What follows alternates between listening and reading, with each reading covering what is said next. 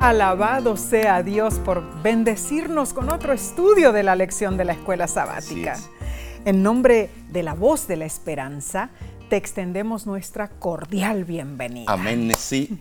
Y recuerda, si estás en las redes sociales, comparte este estudio con tus familiares y amigos para que otros también sean bendecidos. Claro que sí. Bien, hoy compartiremos el mensaje de Liliana desde Córdoba, Argentina. Y Liliana dice lo siguiente.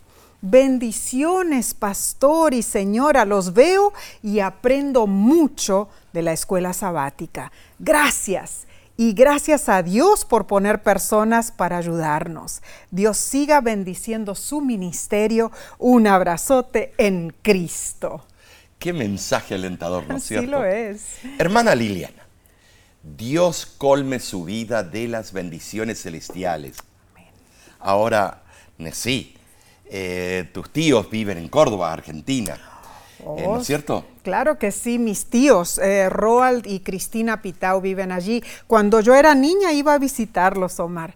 La verdad que la provincia de Córdoba en Argentina es bella. La, la llaman la docta, sí, por su población universitaria. Córdoba es cuna de doctores, grandes personalidades y poetas. Además, eh, lo que yo sé de Córdoba, eh, tiene hermoso paisaje de oh, montañas, valles verdes, épicos oh. y, también valles memorables. La verdad que Abundancia de ríos, arroyos y muchas vertientes. Cierto, cierto. Bueno, saludamos a nuestros hermanos y hermanas que viven en Córdoba, Argentina. Bien, esta semana estaremos repasando la lección número 13 para el 23 de septiembre 2023 y se titula Haciendo la paz. Antes que nada, hermanos, pidamos la sabiduría del cielo. Oremos.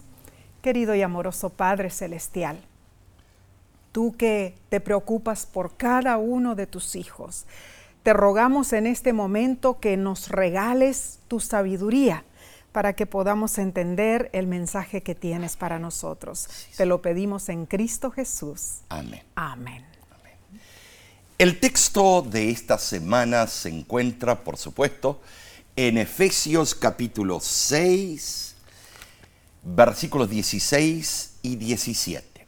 Y dice así, sobre todo, tomad el escudo de la fe con que podáis apagar todos los dardos de fuego del maligno, y tomad el yelmo de la salvación y la espada del Espíritu, que es la palabra de Dios.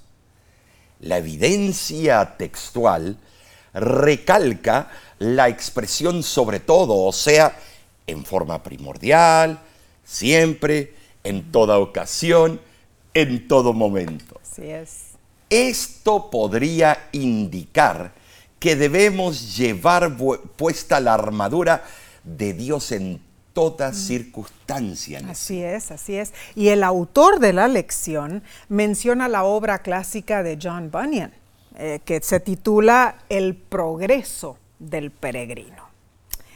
Resulta en la obra que cristiano es un hombre que hace un viaje aventurero por terreno agreste, recorre colinas bañadas por el sol y valles oscuros. Su peregrinaje es una intrigante alegoría mezclada con el caballeresco suceso del ayer y el peregrinaje que nos lleva desde la ciudad de la destrucción hasta la ciudad celestial. La obra cuenta que Cristiano el personaje de esta gran obra, fue escoltado a la armería de un palacio y se le mostró toda clase de armas que Dios había provisto para los peregrinos. Había espadas, escudos, yelmos y zapatos que nunca se desgastaban. Y había allí suficiente armamento como para enjaezar tantos hombres para el servicio del Señor como estrellas hay en el cielo en multitud. ¿Sabes, Nesí? En forma cautivante, la obra cuenta que antes que Cristiano emprendiera viaje, lo guarnecieron de pies a cabeza con una armadura impenetrable Wow.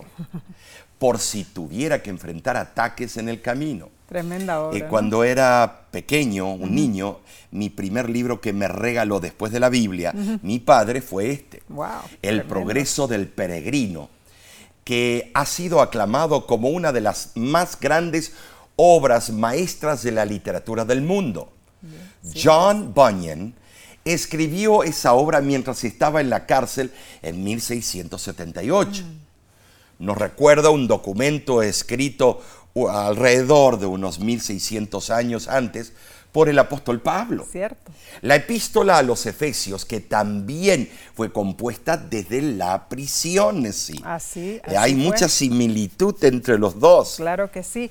Es que Pablo imaginó un ejército enorme, o sea, la iglesia, visitando el arsenal de Dios y vistiéndose con la panoplia divina. Oh, oh, oh. Panoplia, ese es el término griego para una armadura completa de pies a cabeza, ¿no? Tremendo. En verdad, ese arsenal de Dios contiene suficiente armamento, hermanos, y de la mejor calidad para que cada soldado del ejército esté revestido completamente de acero mientras se dispone a hacer la paz. Esto, esto es muy interesante. Y eh, la semana pasada vimos cómo Pablo nos exhorta con un grito de guerra a estar listos para la batalla. En marcado contraste, esta semana se basa en la paz. Pero, ¿cómo libramos la paz? ¿Qué es lo que realmente resuelve ese conflicto? ¿La guerra o la paz? ¿Y cómo se relaciona todo esto con los asuntos del gran conflicto entre el bien y el mal? Claramente Pablo vio el conflicto cósmico muy vívidamente.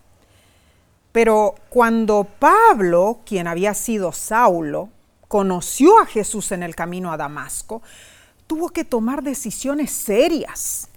Debió cambiar muchas de sus ideas. Debió aprender algo diferente a lo que él estaba acostumbrado. Omar, me imagino que Pablo necesitó muchísimo esfuerzo para cambiar eh, de paradigma, ¿no es cierto? Tremenda. Más que nada, el cambio debía ser radical. Eh, en cuanto a que, en cuanto a cómo él lo consideraba a Dios. O sea, en lugar de ver a un Dios que se deleitaba en la persecución de los cristianos, Pablo ahora tuvo que conocer al verdadero Dios revelado en Jesús. Y muy bien dicho en sí, porque solo así Pablo pudo llegar a ser un verdadero embajador de Cristo. Muy cierto. Porque antes él era muy celoso de Dios, pero era perseguidor y asesino. Hechos 22, 3. Pero ese celoso eh, era celoso de un Dios, Ajá. Tal como lo representa el adversario. Oh, pero esta es una nota de advertencia para nosotros. Así lo es. Hermano, hermana, podemos estar llenos de una mentalidad misionera, como lo estaba Saulo antes de su conversión, listos para dar palos y machetazos a todo el mundo. Pero el celo y el entusiasmo ciego no siempre correlaciona con la verdad. Y esto es muy cierto. Pablo concluye su carta con paz, fe, gracia y amor. Todas esas cualidades contrastan con aquel Saulo militante, agresivo y combatiente que alguna vez él había sido. Es que Pablo, Omar, finalmente eh, se dio cuenta de que Dios Sí. no trabaja utilizando fuerza y compulsión. Interesante. Lo que más desea Dios es la aceptación voluntaria de la verdad, que nosotros, sus hijos, lo amemos por la mejor razón de todas. ¿Cuál es esa razón? Bien Porque Él nos amó primero. Alabado sea Dios Amén. por eso. Bien, analicemos entonces la lección del domingo 17 de septiembre titulada La Iglesia, un ejército unificado. Y dice unificado. Pablo, en el último capítulo a los Efesios, nuevamente explica los aspectos importantes de la conducta cristiana en sí.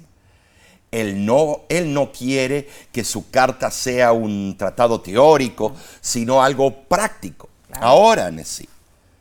En su narrativa sobre usar la armadura de Dios, ¿qué quiere decir Pablo sobre la guerra en la que está involucrada la iglesia? ¿Será principalmente una batalla espiritual del creyente en forma individual contra el mal? ¿O sí será una guerra colectiva de la iglesia contra el mal? ¿O personal? o colectiva. Claro, corporativa. Mm, si reflexionamos en las guerras del imperio greco-romano, mm. la victoria dependía de la cooperación de cada soldado. Infantería, claro. Debía haber unidad militar, debía haber apoyo mutuo en el fragor de la batalla, lógicamente. Entonces, el individualismo en ese tiempo se consideraba una característica de los guerreros bárbaros, algo que lógicamente los condenaba a la derrota. Y esto es, es, cierto, ¿por qué? Porque el soldado que está aquí confía en el que está a su lado y formaban un caparazón de tortuga. Entonces, hay razones importantes para apoyar la idea de que Pablo de acuerdo con el entendimiento militar de su tiempo, se refirió principalmente a una batalla compartida, unificada de la iglesia contra el mal. En primer lugar, Efesios capítulo 6, versículo 10 al 20, es el clímax de una carta que trata sobre la iglesia. Sería extraño que Pablo concluyera su carta con la imagen de un guerrero cristiano solitario, luchando hurañamente contra los enemigos de las tinieblas. En segundo lugar, al final del pasaje Pablo hizo un llamado a la oración por todos los santos, destacando la camaradería, la confraternización cristiana. Y en tercer lugar, algo significativo. Anteriormente, cuando Pablo habló de los poderes del mal, los colocó frente a la iglesia, no solo frente a un creyente individual. ¿Sabes, sí? En Efesios capítulo 3, versículo 10 dice, para que la multiforme sabiduría de Dios sea ahora dada a conocer por medio de la iglesia a los principados y autoridades en lugares celestiales. No hay duda, no hay duda. Pablo se refiere a una iglesia unificada, no dividida y peleándose entre sí misma. Entonces, Efesios 6 del 10 al 20 no describe a un guerrero solitario enfrentándose al mal, ¿no es cierto? Más bien describe a la iglesia unida como un ejército. Eh, eh, pero en sí, cuando estamos en un partido de fútbol y tenemos los individualistas que se llaman comilones, mm. porque tienen mucha habilidad, arruinan el resto del equipo. Y generalmente ese equipo va a perder. El equipo tiene que estar unificado, entonces, con un mismo fin. Así es la iglesia, unida, como un ejército con el mismo fin. Se nos llama a tomar nuestra armadura y como un ejército solidarizado, avanzar en la batalla vigorosa, pero en forma unida. Así debe ser, en todo. Sí. Pablo eligió concluir su énfasis en la iglesia. Anteriormente él había incluido descripciones de la iglesia, cuerpo de Cristo, el edificio templo de Dios y la novia de Cristo, ¿no es cierto? Ahora con una metáfora final, la iglesia es representada como el ejército del Dios viviente. Debemos entender algo. Tenemos que entenderlo bien.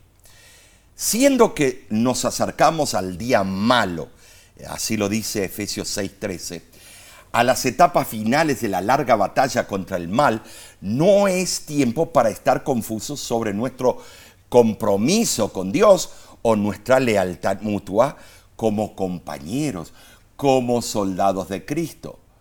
¿Saben? Sí, como fieles adventistas del séptimo día, estamos involucrados en el conflicto cósmico de la gran controversia. Así es. Esto es algo relevante, importantísimo de comprender y aplicar a nuestra vida personal. Ah, sí lo es. El doctor en teología Herbert Edgar Douglas, autor reconocido de la Iglesia Adventista, escribió el artículo El tema del conflicto de los siglos, lo que significa para los adventistas, en la revista Ministry de diciembre de 2000. Douglas explicó lo siguiente.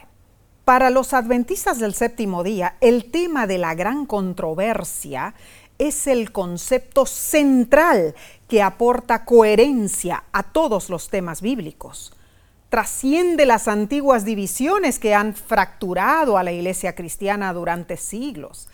Trae paz a los adversarios teológicos, que de repente ven en una nueva armonía las verdades que cada uno había estado defendiendo vigorosamente. Aquí radica la singularidad del adventismo.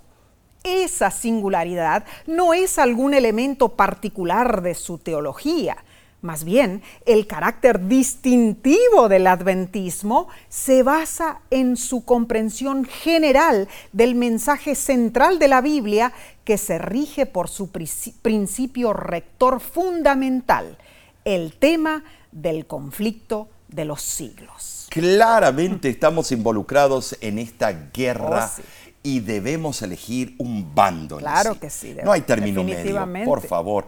Las áreas de grises de hoy en día. Ahora, en su carta, Pablo explica que no estamos involucrados en esta guerra simplemente porque dos superpotencias están peleando y somos inocentes víctimas colaterales atrapados en esta batalla en contra de nuestra voluntad. De hecho, es al revés. Oh, sí. Fue Dios quien se enredó en esta guerra por nosotros. Fuimos nosotros quienes nos pusimos del lado de las fuerzas de la oscuridad para luchar mm. contra Dios. Pero en lugar de destruirnos, Dios se ofreció a luchar por nuestra salvación. Él tomó sobre sí mismo nuestra culpa y pecado y murió en nuestro lugar para traernos paz, para restaurarnos a nuestro estado legítimo en su reino. Gloria a Dios.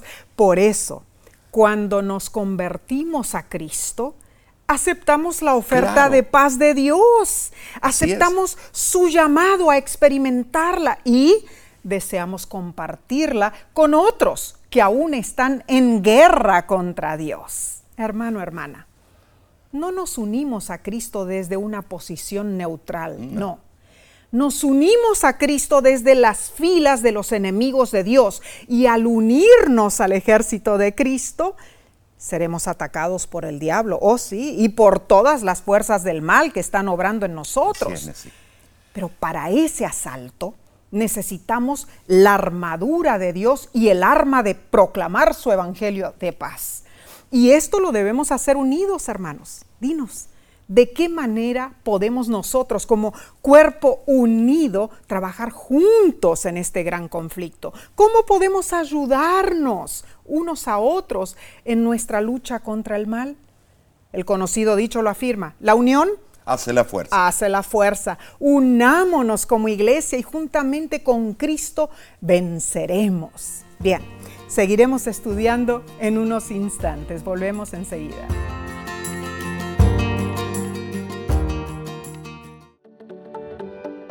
En nuestra aplicación puedes encontrar más contenido como este que te ayudará en tu vida espiritual. Lo puedes descargar visitando nuestra página web lavoz.org.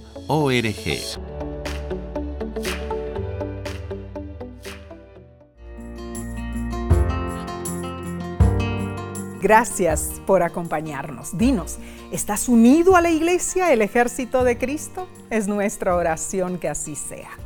Continuemos entonces ah, con la lección del lunes 18 de septiembre titulada Cinturón y Coraza. En estas dos prendas de la indumentaria militar se basa la inicial preparación para la batalla contra el mal. Así es. Efesios 6:14 dice, estad pues firmes, ceñidos vuestros lomos con la verdad y vestidos con la coraza de justicia. Mm, bueno, los soldados romanos vestían una túnica, ¿no es cierto? Pero el combate en tiempos antiguos se daba cuerpo a cuerpo. Así es. ¿No es cierto? Entonces esa túnica suelta era una carga. Inclusive podía representar un grave peligro. Siendo así, lógicamente, todo soldado antes de librar una batalla ajustaba su túnica con un cinturón para mantener, mantener allí ceñidos sus lomos. Se acostumbraba a ceñir los lomos en el Medio Oriente cuando había prisa o era necesario hacer un trabajo pesado. Se enrollaban la túnica y la metían debajo del cinturón o la ataban en un nudo para así tener libertad de movimiento. Los hombres se ceñían los lomos al prepararse para una batalla, viajar largas distancias, participar en carreras extenuantes o realizar trabajos difíciles. Entonces, Nesí, ceñir nuestros lomos indica la prontitud, la diligencia y la preparación para hacer algo muy importante. Así es.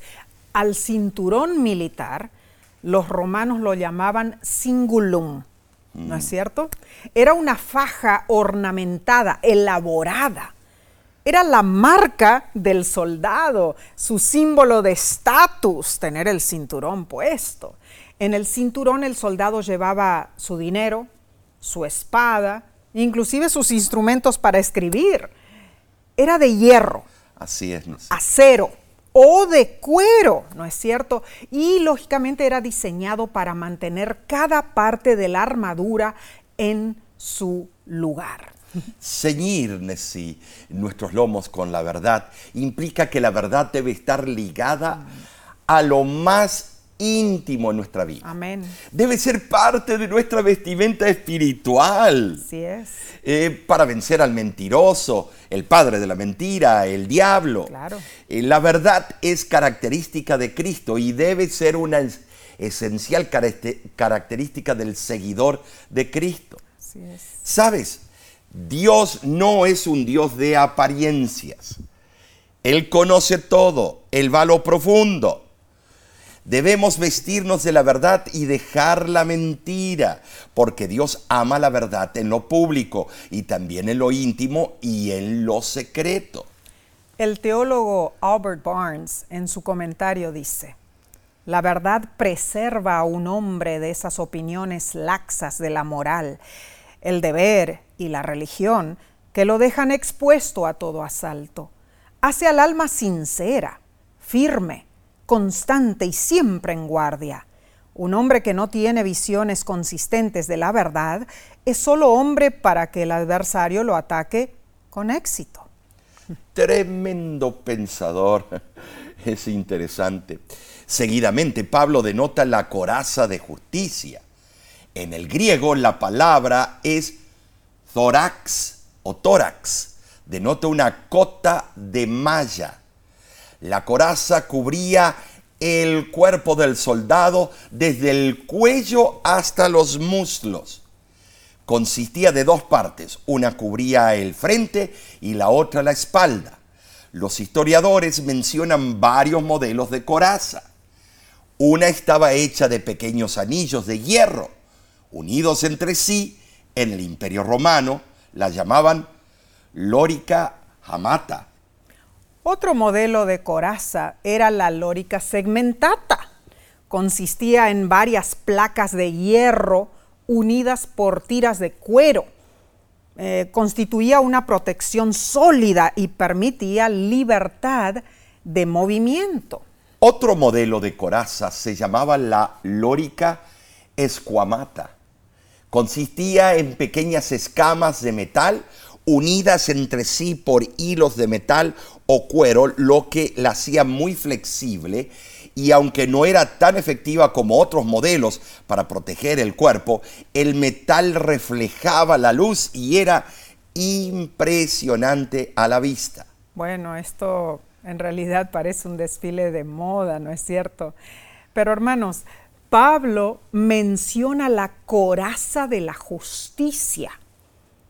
Esto denota integridad, santidad, pureza de vida y sinceridad de piedad.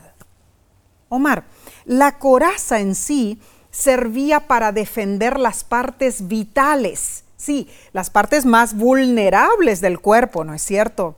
Y Pablo deseó presentar que la integridad y la rectitud de carácter son necesarias para defendernos de los ataques de Satanás, así como la coraza preservaba el corazón de las flechas del enemigo. Tú sabes que cuando voy a hacer la jardinería, estamos cerca del desierto y hay muchas víboras.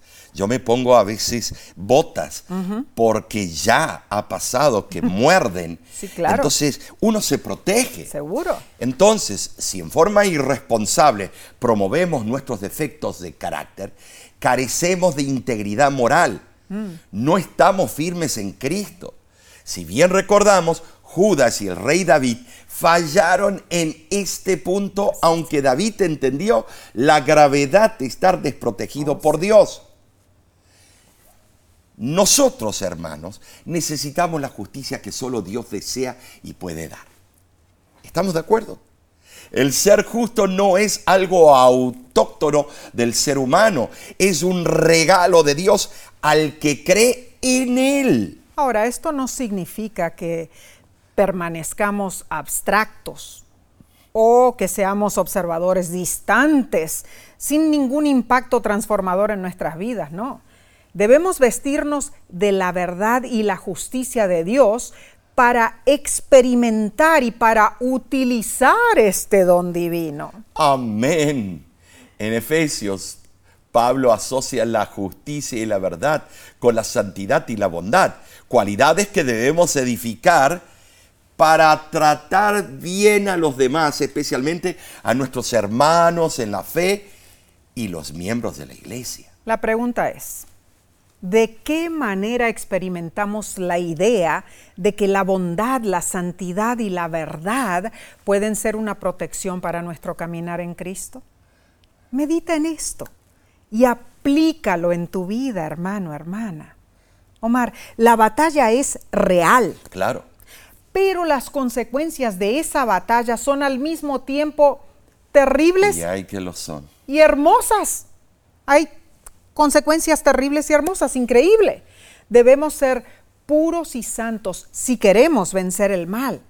La epístola a los Efesios concluye como empezó, con el amor incorrupto, es decir, con el amor puro y eterno de Dios. Qué bueno. Amén. Bien, entonces pasemos a la lección del martes 19 de septiembre titulada Sandalias. La iglesia hace la paz. Oh, qué interesante. Sandalias, la iglesia hace la paz. ¿Por qué? Cuando pensamos en un calzado, a algunos les importa el diseño, el color y la calidad, a ver si tiene el logo, ese famoso que vemos por la televisión.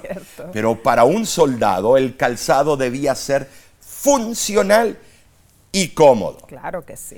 El doctor Mark McVeigh, autor de la lección, dice que un soldado romano preparándose para la batalla se ponía un par de resistentes sandalias militares que apoyaban el tobillo y todo, lo tenía en su lugar.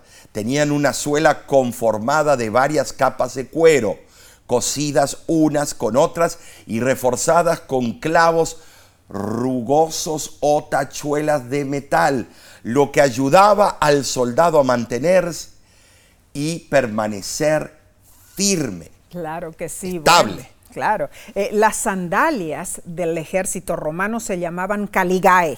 Así es. Caligae. De hecho, el cruel emperador Calígula obtuvo ese apodo por una razón muy interesante. Su nombre era Cayo César Germánico. Así es. Su padre era germánico, el héroe militar, y solía llevar consigo al niño Cayo desde muy pequeñito a tierras germanas en los campamentos de guerra. Así es. Dice que su madre, Omar, lo vestía con un uniforme de soldado y pequeñas sandalias, caligae. Por eso los soldados lo apodaron Calígula, que en latín significa algo parecido a sandalitas, algo pequeñito, ¿no es cierto? Tristemente, entre los emperadores romanos déspotas, sádicos y megalómanos, Calígula tiene la fama de haber sido el más lunático y depravado de todos ellos. sí, sí, la verdad que lo fue. Él y Nerón fueron el colmo. La, historia de la verdad, de verdad, trae a relucir detalles increíbles. Cierto. Entonces, los soldados romanos calzaban sandalias y se protegían las piernas con grebas, una especie de canilleras. Mm. Eh, lo que te dije cuando voy a la jardinería, eh, las cascabeles están ahí esperando. Mm. Los soldados necesitaban afirmarse bien para resistir los ataques y las sandalias no estorbaban su movimiento en terreno escarpado. ¿Sabes, Nessie? Pablo sugiere que las sandalias servían al soldado para estar firme y no tanto para correr. Mm. Interesante. interesante eso. ¿No es cierto? Ahora, Pablo extrae, extrajo el lenguaje de las sandalias militares de Isaías 52, Claro, claro. El apóstol celebra el momento en que el mensajero de Dios trae la noticia de que la batalla de Yahweh en favor de su pueblo ha sido ganada y por lo tanto ahora reina la paz. Así es. ¿Qué dice Isaías 52, 7, mis hermanos? Leamos. Qué hermosos son sobre los montes los pies del que trae alegres nuevas, del que anuncia la paz. Pablo mantuvo viva la historia del Evangelio del rescate divino y su obra creadora de paz. Él celebró la victoria pasada de Cristo y visualizó el grito de victoria en el futuro. Él mencionó el concepto de paz en la epístola a los Efesios, ocho veces, y la celebró como una obra de Cristo. ¿Saben si el apóstol le explicó que nosotros nos ponemos las sandalias de paz? Claro. Como el mensajero de Isaías 52, 7, somos mensajeros que proclamamos la victoria de Cristo y su paz. Ah, increíble. Entonces el Evangelio es de paz, claro. ¿cierto? Pablo no aconsejó a que, a que tomemos las armas militares y ataquemos a nuestros enemigos, ni que seamos combativos al relacionarnos con los demás. Él enfatizó la unidad, la comunicación edificativa, y la ternura de corazón también. Es, tremendo, Nessie. Como iglesia unida debemos, estimados, librar la paz. Oh, Empleando el arsenal evangélico de virtudes cristianas. ¿Cuáles son? La humildad, la paciencia, el perdón, la oración y la adoración. Amén. Tales actos son estratégicos y apuntan hacia el gran plan de Dios para unificar todas las cosas en Cristo. Efesios capítulo 1, versículo 9 y 10. Amén. Y en Isaías 52, 7, eh, los pies y la proclamación del Evangelio de la Paz están relacionados. Claro. ¿No es cierto? Esto sugiere, hermanos, que hay acción al proclamar el mensaje de buenas nuevas y también hay firmeza en nuestra lucha cristiana. Esto es hermoso y animador, ¿no es cierto? Como guerreros cristianos podemos estar firmes y en paz en medio de los conflictos espirituales. Estamos en paz con Dios. Aunque enfrentamos enemigos implacables, nos mantenemos firmes en Cristo. Esa es la base del Evangelio. Esa es la causa por la cual disfrutamos de paz. Gloria a Dios. El comentario del reformador Calvino eh, desarrolla esta idea. Muy bien. Como los soldados se cubrieron las piernas y los pies para protegerse, debemos estar calzados con el Evangelio si deseamos pasar ilesos por el mundo. Es el Evangelio de la paz y se lo llama así por sus efectos. Es el mensaje de nuestra reconciliación con Dios y nada más eh, da paz a la conciencia. Pero ¿cuál es el significado de la palabra preparación? Algunos lo explican como un mandato para estar preparados para el Evangelio, pero es el efecto del Evangelio que considero expresado por este término. Se nos ordena dar dejar a un lado los obstáculos y estar preparados tanto para el viaje como para la guerra. Por naturaleza no nos gusta el esfuerzo y queremos agilidad. Un camino difícil y muchos obstáculos retrasan nuestro progreso y nos incomoda la mínima molestia. Pablo presenta el Evangelio como el medio más apto para emprender y realizar la expedición. Para mantenerse firmes en las peores condiciones, los soldados romanos en realidad usaban las caligae, las sandalias claveteadas. Y para nosotros, para mantenernos firmes en Cristo, nos ponemos las sandalias del Evangelio. Hay una cita de la hermana White, ah, fue escrita el 28 de julio de 1899 para la revista de la Unión Australiana de la Iglesia Adventista y dice, Dios nos llama a ponernos la armadura, pero no queremos la armadura de Saúl, sino la armadura de Dios. Entonces podremos hacer la obra con corazones llenos de ternura, compasión y amor, tal como Cristo. Hermano, hermana. Debemos estar preparados para cualquier situación. Debemos ponernos las sandalias del Evangelio y toda la armadura, pero no la armadura de Saúl, sino la armadura de Dios. Bien, continuaremos entonces con el estudio del miércoles. Lo haremos en unos segundos. Volvemos enseguida.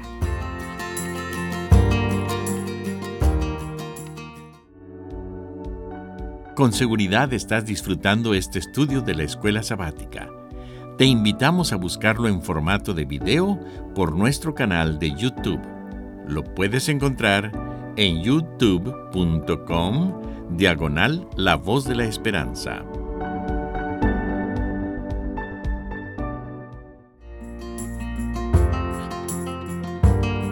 Estamos recibiendo una cátedra sobre cómo vestirnos de la armadura de Dios, pero para hacer la paz. Bien, sigamos entonces ah, con la parte del miércoles 20 de septiembre titulada Escudo, casco y espada. Oh, tremendo. El escudo romano era grande, de madera cubierto de cuero. Sus medidas aproximadas eran de un metro veinte de largo y 60 centímetros de ancho, suficiente para cubrir el cuerpo del soldado.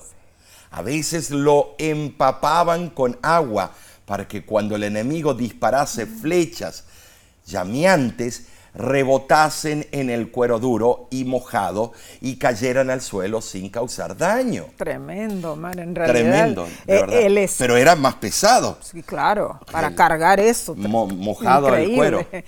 Pero el escudo de la fe funge la misma responsabilidad. ¿De qué? De proteger. Claro. Ahora, primera de Juan 5:4 dice, esta es la victoria que ha vencido al mundo, nuestra fe. O sea, esta fe es activa, como el escudo que se interpone para interceptar los dardos encendidos. Pero la fe también es pasiva, Omar, ¿no es cierto? Bueno, sí. Porque confía en la liberación que proviene de Dios. Claro. Nuestra fe, hermanos, ante el impacto de cualquier tentación, restaura nuestra confianza y nos capacita para continuar en la batalla contra el mal, ¿no es cierto? Y sin fe es imposible agradar a Dios. Oh, Hebreos 11:6 así lo dice. Pensemos en esto, hermanos. La fe detiene los dardos de la tentación antes de que lleguen a ser pecados en el alma. Esto es profundo. Las tentaciones y ataques del enemigo deben contrarrestarse antes de que alcancen las partes vulnerables de nuestro cuerpo espiritual. Wow, tremendo concepto. Tremendo. Pero más regresemos un instante a los dardos de fuego. En la antigüedad se utilizaban flechas cubiertas con combustible, sí, como estopa y, brea, ¿no es cierto? Se le prendía fuego al dardo para que incendiara cualquier punto en donde cayera. Esto es apropiado para describir la fiereza de las tentaciones que nos sobrevienen, hermanos. Tremendo. ¿Cuáles? Temor, eh, desánimo, impaciencia, pensamientos impuros, enojo y demás. Pero hay algo fantástico y hermoso. Cuando nuestra fe está en Dios, sostenida en alto como un escudo, detiene esos dardos encendidos y hace que caigan inofensivos al suelo. Y esto es cierto. Luego Pablo presenta el yelmo.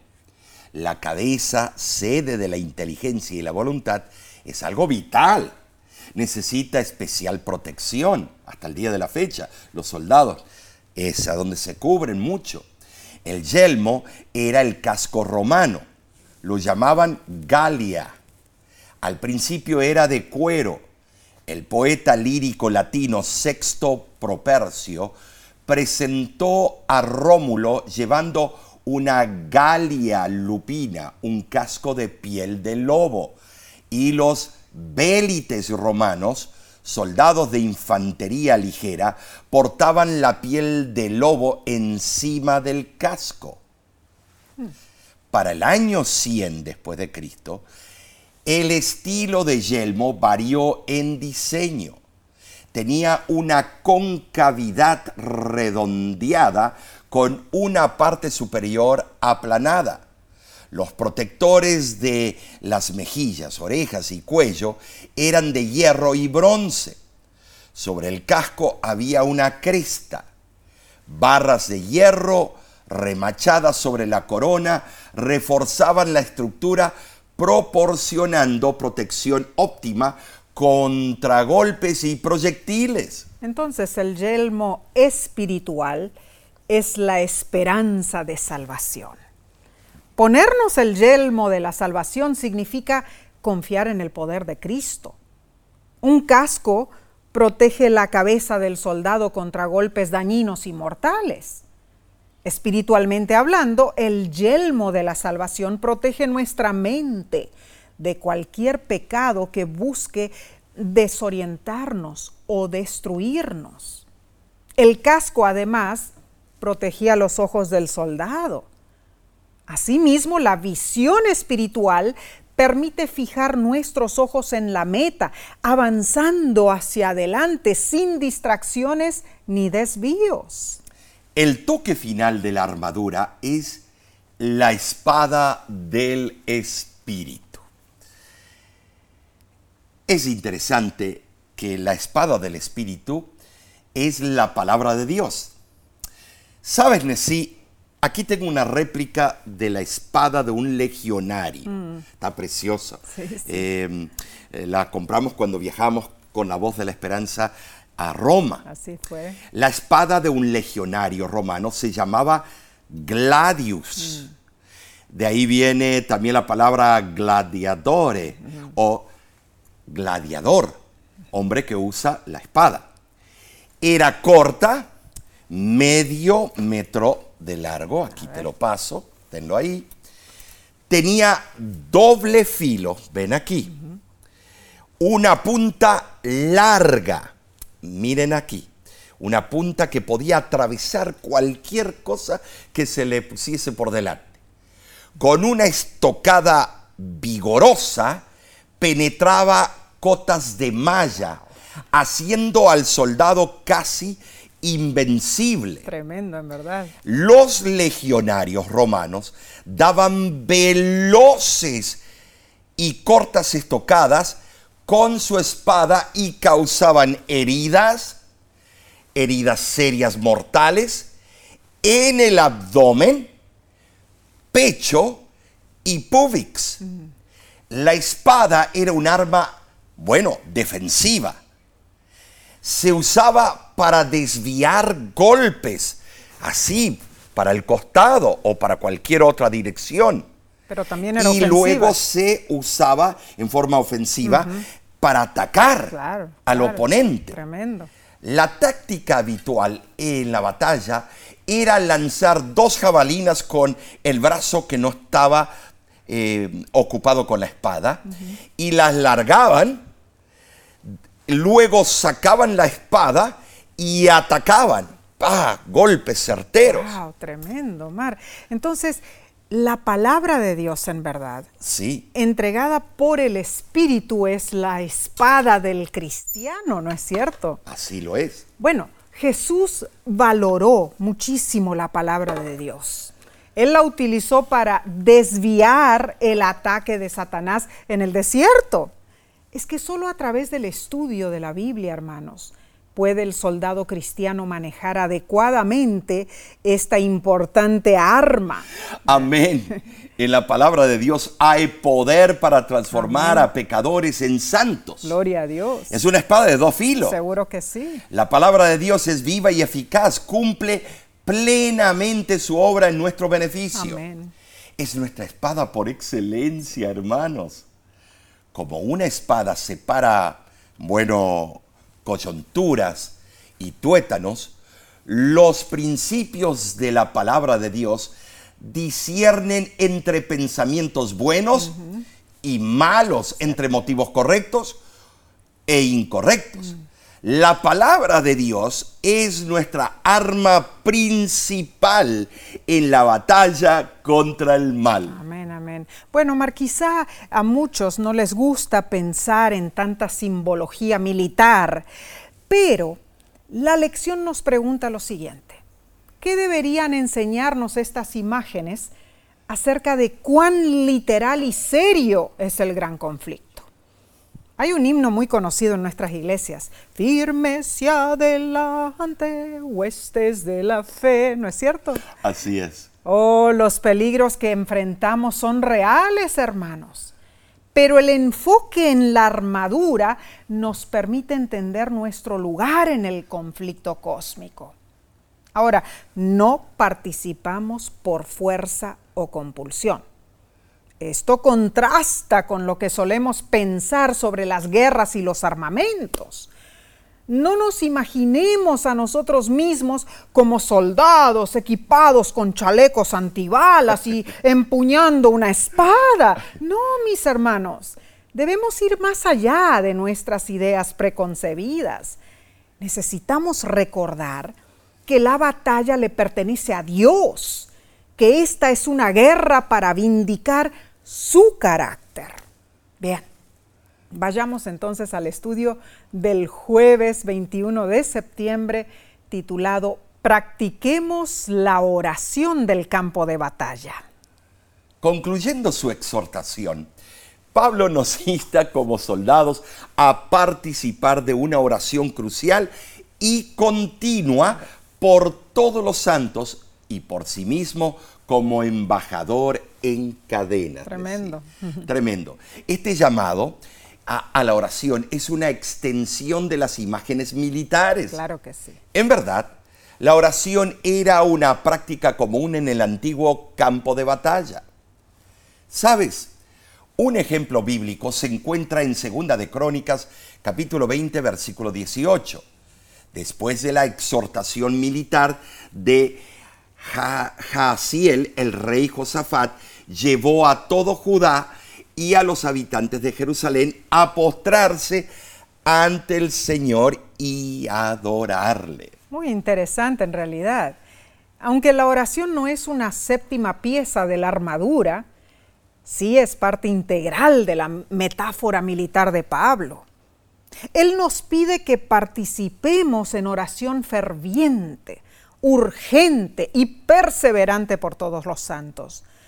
Si nosotros y la iglesia hemos de tener éxito en nuestra batalla contra el mal, hermanos, necesitamos practicar la dependencia de Dios y orar.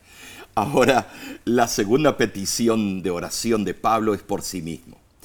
No es egoísta. Pidió que sus hermanos cristianos orasen para que Dios le concediera el mensaje correcto. Dijo, que me sea dada palabra en el momento oportuno. ¿Cuándo? Al abrir mi boca para compartir el mensaje correctamente. ¿Cómo?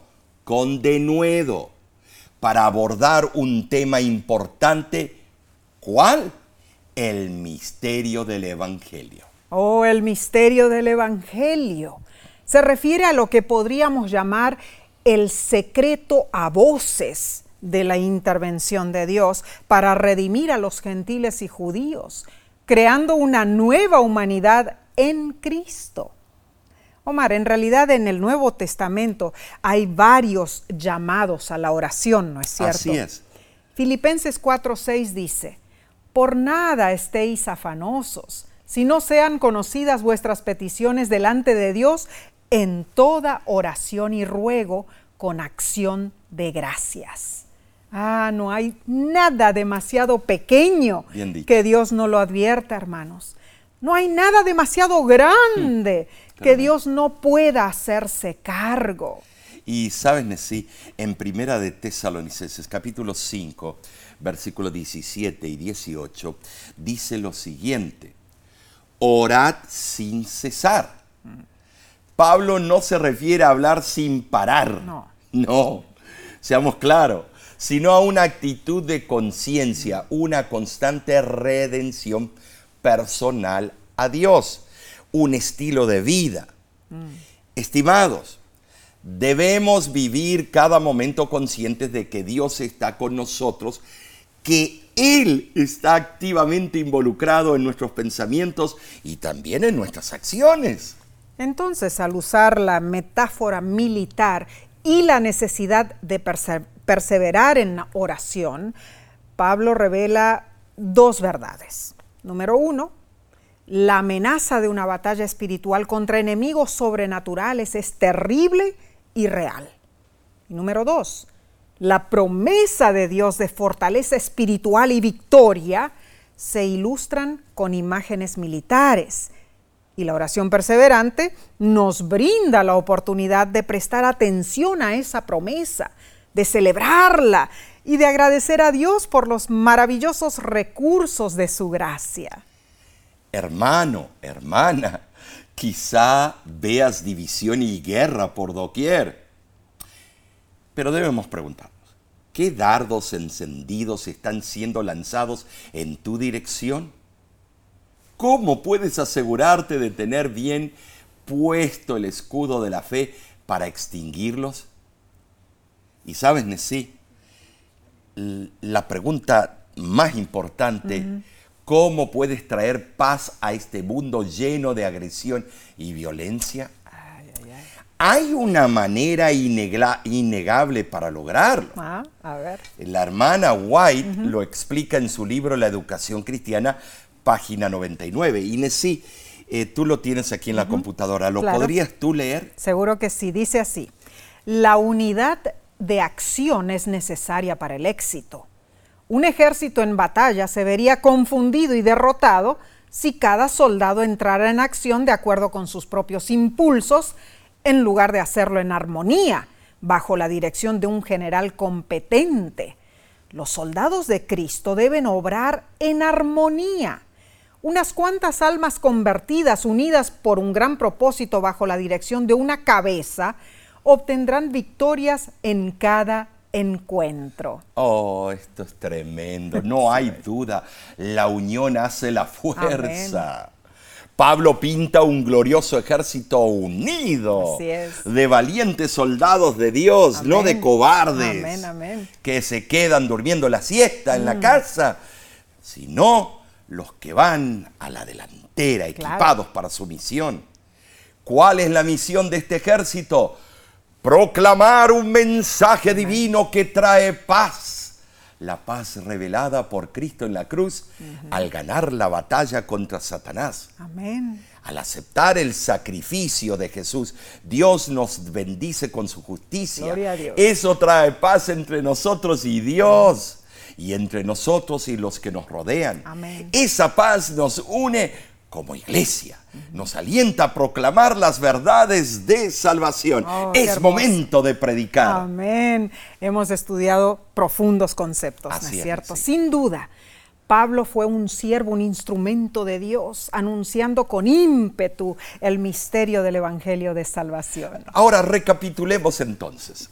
En primer lugar, la iglesia está involucrada en el conflicto cósmico y tiene la misión de proclamar el Evangelio de la paz. Número dos, no somos guerreros solitarios en esta guerra, somos el ejército, el pueblo de Dios, batallamos en el Señor usando su armadura. Número tres, no peleamos una batalla abierta e incierta, tenemos un resultado seguro.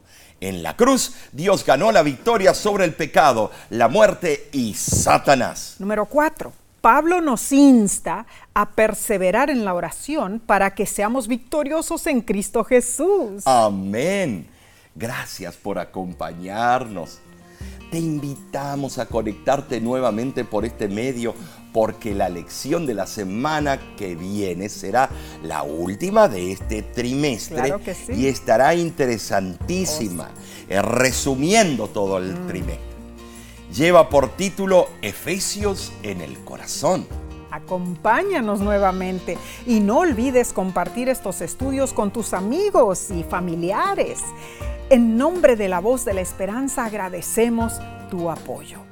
En verdad, el Ministerio La Voz de la Esperanza es una entidad oficial de la Organización Mundial de la Iglesia Adventista del Séptimo Día. Si deseas, puedes visitar nuestra página lavoz.org para obtener más información. ¿Sabes? Tu ayuda financiera y tus oraciones son muy apreciadas. Amén. Te extendemos un fuerte abrazo y a través de la distancia te decimos, Dios te bendiga y te guarde. Nos vemos la próxima semana.